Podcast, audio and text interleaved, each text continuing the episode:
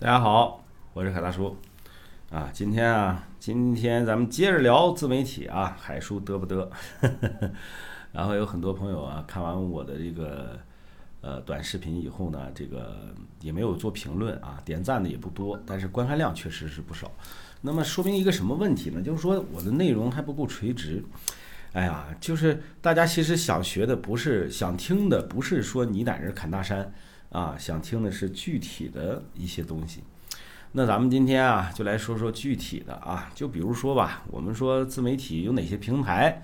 我认为自媒体是涵盖图文、音频、视频、直播、社交软件等五大体系的一个完整的一个生态，而且自媒体将来呢是绝对可以取代。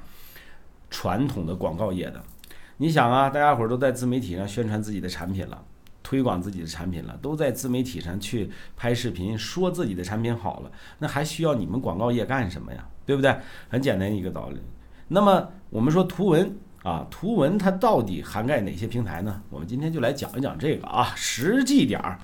那么图文平台有百家号，有头条号、搜狐号、网易号、企鹅号。还有知乎啊，还有这个小红书等啊，这都算是图文类的平台啊，他们都是图片加文章。然后呢，当然了，他们也能发视频啊，就跟头条号似的，它也可以发视频。然后呢，还有一些视频平台啊，视频平台，你比如说什么抖音啦、快手啦、呃火山小视频啦，呃，然后还有一些什么别的个别的这些视频平台都是可以做的。然后还有直播平台，当然了，那些视频平台大部分都有直播功能啊，把它区分开，为什么呢？其实直播呀和短视频和视频其实是两个流量啊。那么你的短视频做得好，未必说直播你就有流量；你的直播做得好，未必你短视频你就能做好啊。这个是一个很大的一个点。然后就是社交平台。那你说社交平台你也算啊？那肯定算了。你比如说你发朋友圈，那么虽然是只有你的朋友能看到，但是那也算是自媒体了。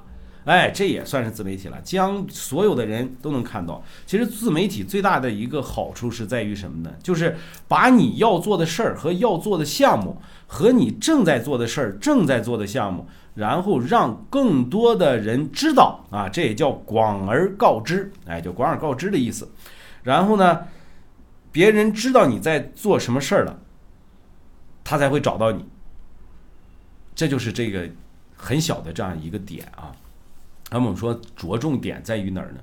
着重点在于你是要推广你的产品，还是要直接销售你的产品？那么大家伙当然想了啊，说我在在自媒体平台我就想卖货呀，我就想开直播卖货，或者说短视频卖货，很好，但是。我们讲万事开头难，万事都需要铺垫。那么前期你一定要铺垫，让大家都知道你在干这件事儿，别人才能购买你的产品，才能找你咨询，对不对？那么如果你前期不做铺垫，你没有内容，那别人就不知道你在做这件事儿。所以啊，做自媒体内容是关键啊。然后我们下一期呢，再讲一讲内容，好吧？啊，今天咱们就讲到这里，感谢。